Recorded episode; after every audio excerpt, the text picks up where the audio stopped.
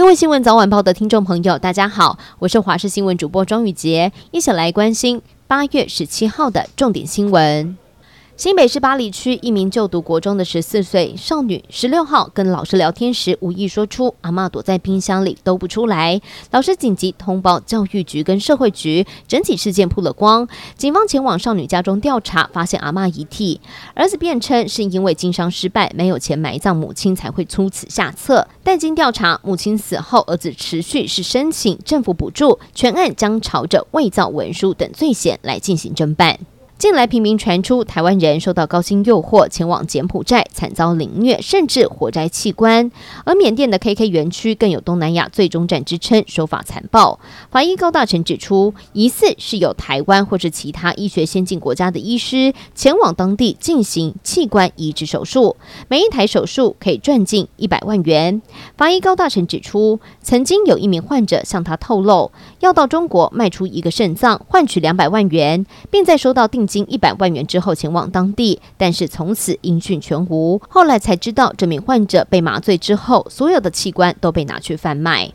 劳动部在昨天公布了今年第三次的人力需求调查结果，预估今年十月底前，人力需求将净增六万人，创下十一年来同期新高。其中，以制造业的人力需求增加二点九万最多，住宿还有餐饮业零点五万人。台北市长柯文哲与内政部针对大巨蛋隔空交火，柯文哲喊话内政部次长花敬群不要逃，可以来场辩论。之后也派出副市长蔡炳坤、彭振声拜会内政部，不过他生气显然没用。七月底消防署进行防火避难性能审查，委员以及审查意见都双双增加。对此，大巨蛋筹备处副执行长陈世浩则说，预定八月二十五号还要再一次的审查，今年势必没有办法赢。运台大校长治校理念说明会第二天，研发长李百奇还有法律讲座教授陈聪富接连登场。会中，陈聪富也谈到学生热切关注的学费议题，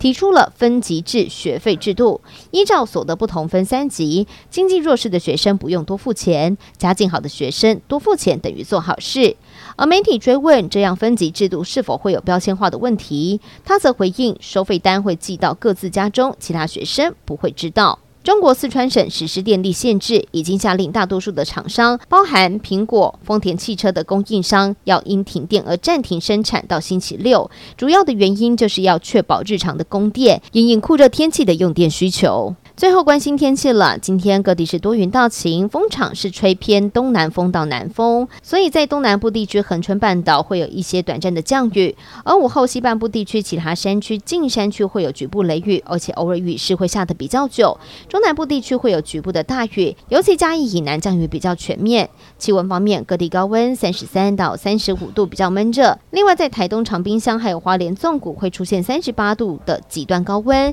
提醒大家外出的时候一定要多补充水分，做好防晒。